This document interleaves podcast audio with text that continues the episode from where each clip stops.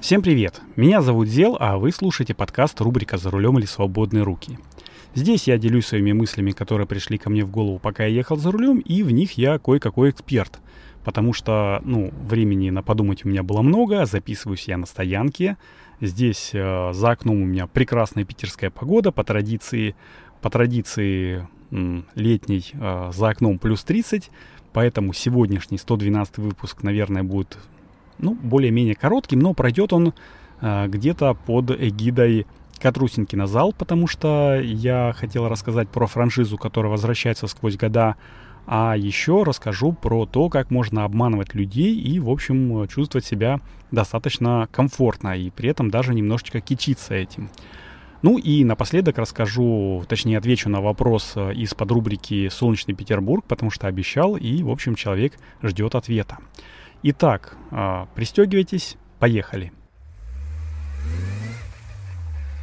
Ну что, назвался груздем «Полезай в кузов». Если уж сказал, что под рубрика «Катрустин кинозал», то будь добер, так сказать, э, и цитаты приводи соответствующие.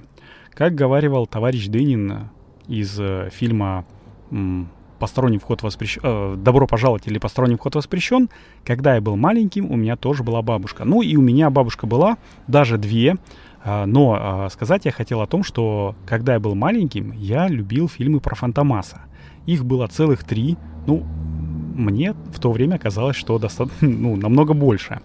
А, почему? Потому что это фильмы и веселые были, там был Луи де Фюнес играл, он играл, как всегда, а, такой вот комичного человека, веселого, у которого не дотяпист, ну, не, не аляпистого.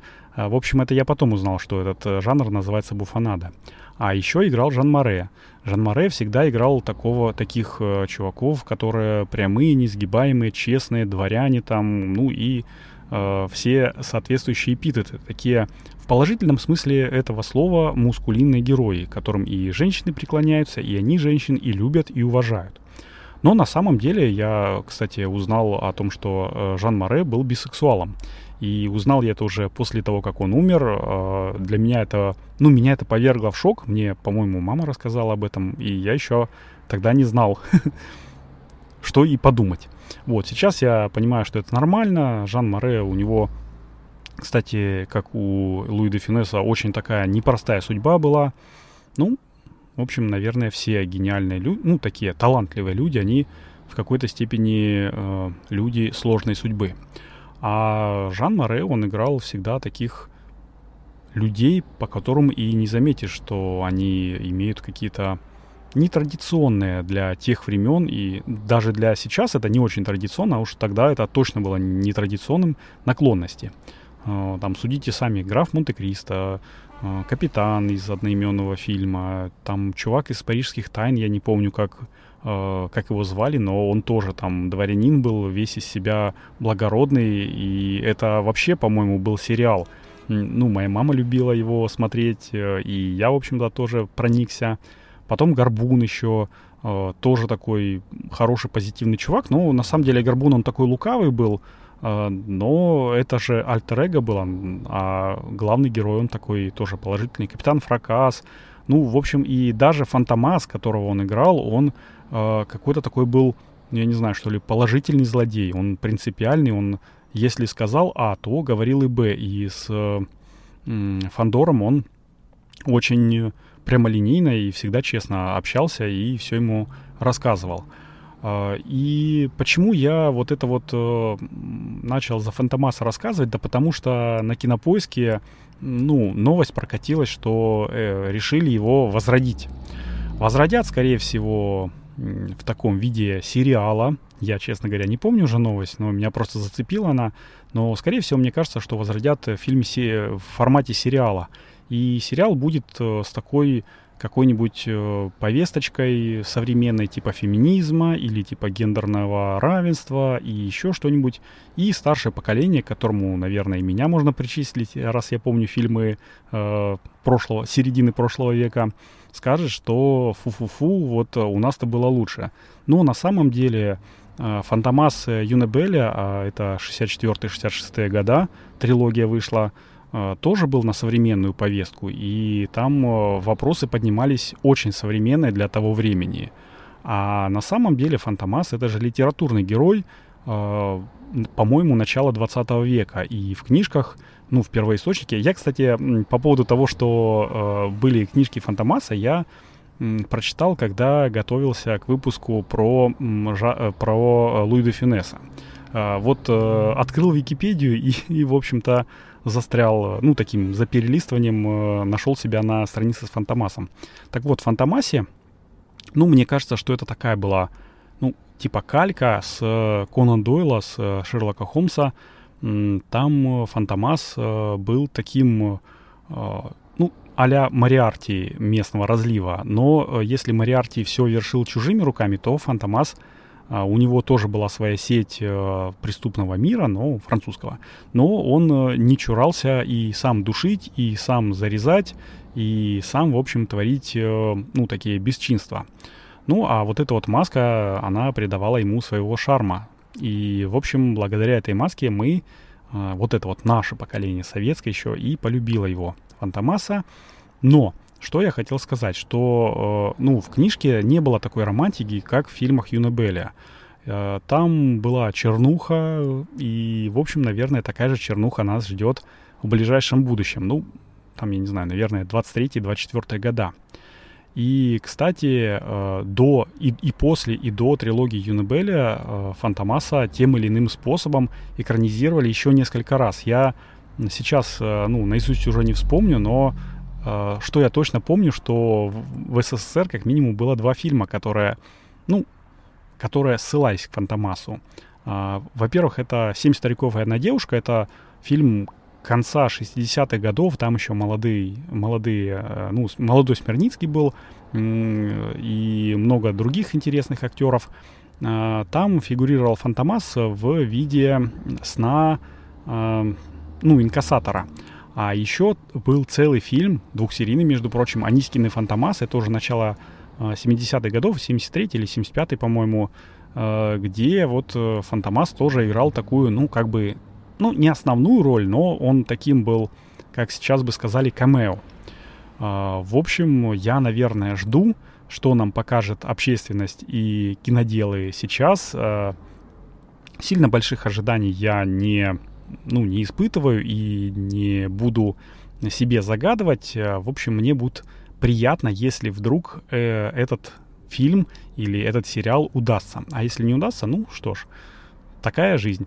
А вообще я хотел бы, наверное, не только пересмотреть фильм, я буду пересматривать его, наверное, пока у меня жены не будет дома, потому что ей не особо нравятся такие фильмы старые. А, но, может быть, и почитаю книжку. И если, ну, книжки, потому что там несколько романов было. Если кто читал э, книжку «Первоисточник», то, пожалуйста, э, напишите, поделитесь своим мнением, либо в подрубрике «Солнечный Петербург», либо мне в личку напишите в телеге или на почте. Ну, очень интересно, э, ну, мнение со стороны послушать, стоит или не стоит его читать. Вот, а я потихонечку перехожу к другой новости. А спонсором второй новости является моя кофе-зависимость. Дело в том, что я, ну, в общем, люблю кофе.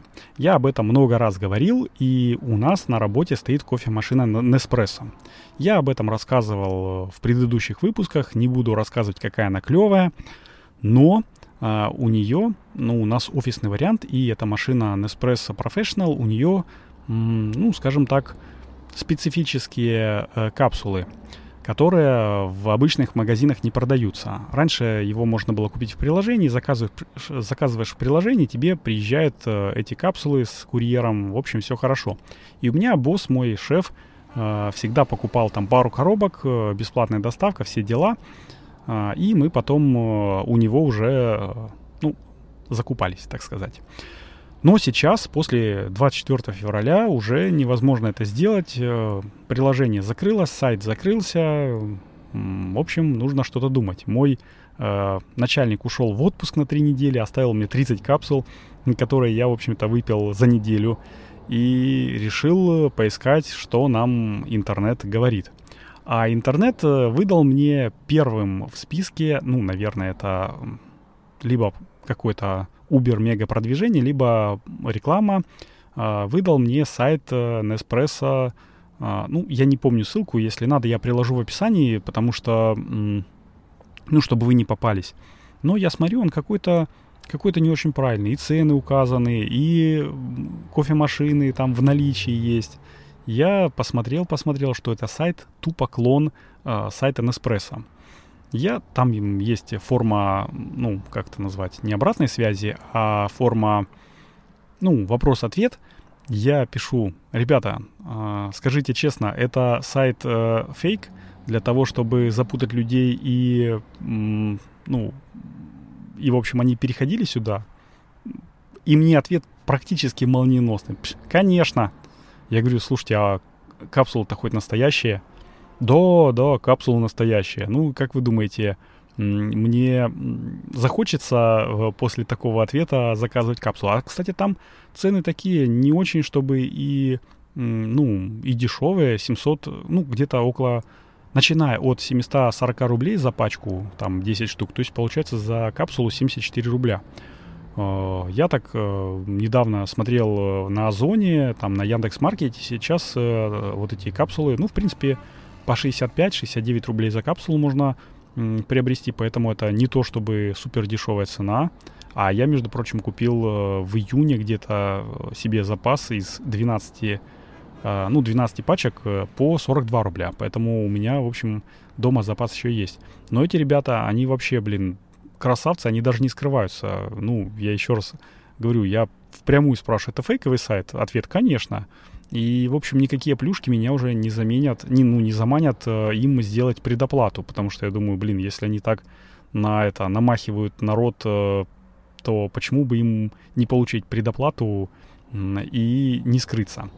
А вот я недавно тут спросил, я говорю, ребята, а как мне получить? Ну, там доставка у них есть, доставка с деком э, бесплатно нету доставки, 270 рублей к э, счету, то есть э, если ты покупаешь одну пачку там за 470 рублей, то еще плюс 270 рублей, то есть 800, сколько там, 900 рублей раз, и уже получается стоимость одной капсулы 90 рублей, а не 74 рубля. Э, в Неспрессо можно было, ну, бесплатно забрать э, в любом бутике, ну, понятное дело, бутики сейчас закрылись. Тут только с деком, либо почтой, либо, ну и все. Э, я говорю, ребята, а как насчет оплаты? Ну вот, можно э, наложенным платежом. А я такой вспомнил, что наложенным платежом-то обычно мошенники и обманывают людей. Я говорю, не-не-не, наложенным не прикольно, а можно там при получении? Да, конечно, можно при получении, там, но все равно наложенным платежом. То есть проверить нельзя. Ты сначала, тебе курьер приехал, ты оплатил, а потом уже смотришь, что, что там за кирпич у тебя лежит в коробочке. В общем, э, не понравились мне ребята, заказывать я у них не стал. А, и тем более, что я спросил, э, для профессионал, ну, вот этих вот машинок они не возят. А, я еще спросил, а как вы ну, до достаете? Параллельный импорт. Ну, это сейчас популярная отмазка. А, я говорю, из Казахстана, а мы не скажем. Я говорю, ну а как я узнаю, что, э, ну, что свежая не обжарка, ну да, свежая обжарка, свежие капсулы, а не какой-нибудь там залежалый товар, товар, который вы там за 300 рублей купили, а сейчас мне продаете за 74. Можете быть уверены. Пф, ну, конечно же, я не буду у них покупать. И вам, в общем-то, не советую. А вот лайфхак, если у вас все-таки есть, э, ну, кофевар, кофеварка Nespresso, и вы хотите оригинальные капсулы, сейчас, кстати, оригинальные можно купить даже в некоторых магазинах остались они. Я покупаю себе Starbucks, э, в общем, такие неплохие.